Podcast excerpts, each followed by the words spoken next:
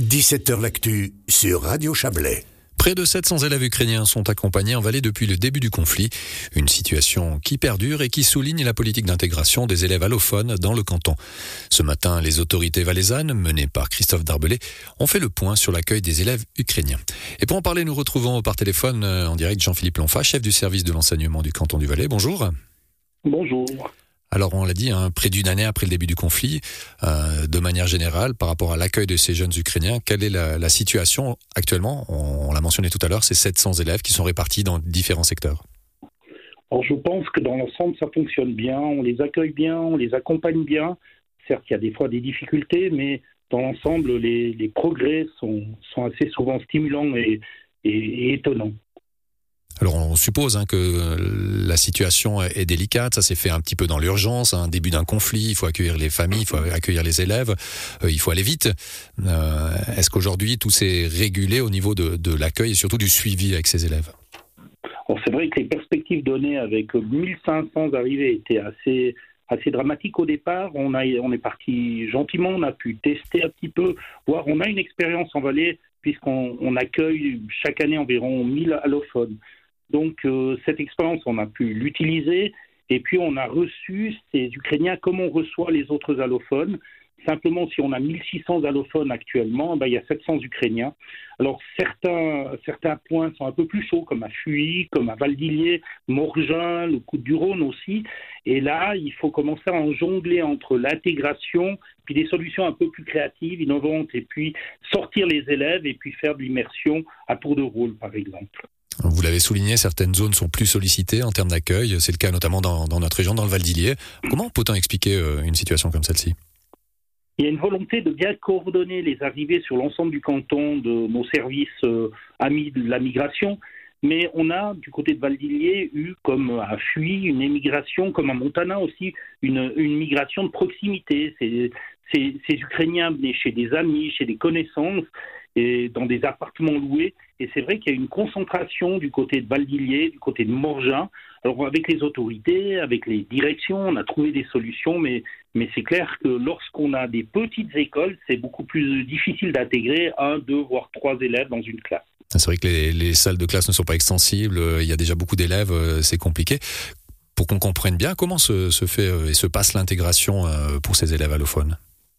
Alors, les élèves sont dans une classe normale, ils suivent les cours, et puis nous donnons des cours supplémentaires. Ça peut aller jusqu'à 4, 6, 8 cours si les élèves sont, sont regroupés. Des cours de français pour justement, peut-être par le jeu, par la lecture, par des situations, ben, que ces élèves puissent prendre des outils pour suivre plus normalement les cours. Ce matin, on était dans des classes de fuite et après une année, six mois même pour certains, ben, j'étais vraiment euh, impressionné par le niveau de langue. Ces, élèves euh, qui ont, souffert bien souvent ben, restent des véritables éponges et puis ça marche bien, ça apprennent assez vite une langue et les résultats sont, vraiment euh, encourageants. Donc des résultats encourageants. il faut aussi souligner le fait que vous avez ouvert des classes 100% allophones, c'est juste? Alors, on a ouvert des classes 100% allophones dans, certaines régions. On avait commencé ça à Fiche, hein, tout au début, alors du côté de, de, Morgin, du côté de Fuy aussi, mais on, veille toujours à intégrer partiellement, quand même, par groupe, pour que la, la transition puisse se faire. Mais dans l'ensemble, ça marche très très bien parce qu'on a des enseignants, des directions, des conseillers pédagogiques qui s'investissent énormément avec enthousiasme, avec créativité. On a pu faire appel à des jeunes étudiants pour les aider ou à des expérimentés, à des retraités qui sont venus pour nous aider, notamment euh, euh, du côté du Bouvray où on a ouvert un orphelinat pour accueillir un orphelinat ukrainien et ça, je trouve que cet enthousiasme fait chaud au cœur. On l'a dit au début de cet entretien, 700 élèves sont accueillis depuis euh, un peu, à peu près une année. Est-ce qu'il y a encore des élèves supplémentaires qui vont intégrer les, différentes structures? À Berne nous annonce encore des élèves. Hein. Quand on voit les images de l'Ukraine, les bombardements, le, froid qui, s'installe, bah forcément, euh, il y aura encore des arrivées. Alors, c'est clair qu'on peut encore absorber ces élèves, mais au niveau des infrastructures de logement, de, l'accueil, ça, pose déjà problème mais c'est clair qu'on va essayer de s'adapter de façon flexible selon les régions. Euh, on intégrera ou on fera des classes séparées.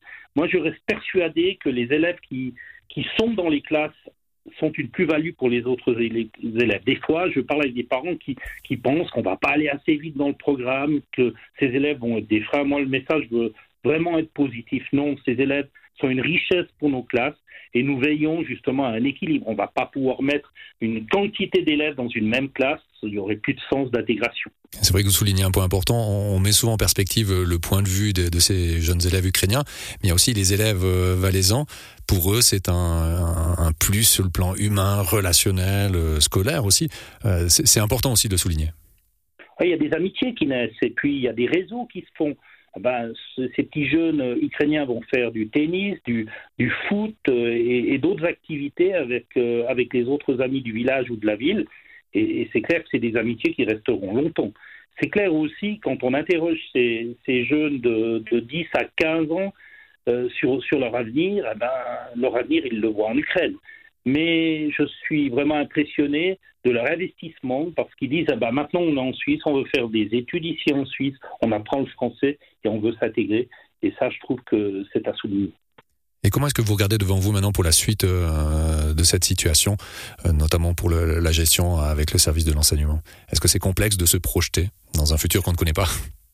Oui, c'est toujours complexe. On a une collaboratrice, Mireille Fournier, qui s'occupe justement de la coordination avec, euh, avec le service des migrations pour, pour justement essayer de donner la meilleure offre et le meilleur encadrement pour, pour ces élèves. Euh, pour le moment, euh, il me semble que les, élèves qui arrivent, on a toujours trouvé des solutions. On nous a annoncé, par exemple, à Martigny, l'ouverture d'un hôtel uniquement consacré aux, à ces Ukrainiens. Ben là encore, on va trouver des étudiants, on va trouver des enseignants pour, pour faire peut-être des classes séparées. Donc, L'avenir, bah, moi, j'aimerais bien que cette guerre, comme tout à chacun, cesse. Hein. C'est vrai que c'est assez atroce. Le meilleur avenir, la meilleure solution, c'est que le conflit cesse. Mais nous, nous sommes prêts à accueillir avec humanité, bienveillance, professionnalisme ces, ces, ces jeunes parce que c'est notre mission aussi de donner euh, une formation à tous les élèves. Et on va terminer sur ces belles paroles. Jean-Philippe Lanfa, merci beaucoup. Merci à vous et, belle soirée. Et on, vous, on rappelle que vous êtes chef du service d'enseignement du canton de Valais. Excellente soirée à vous.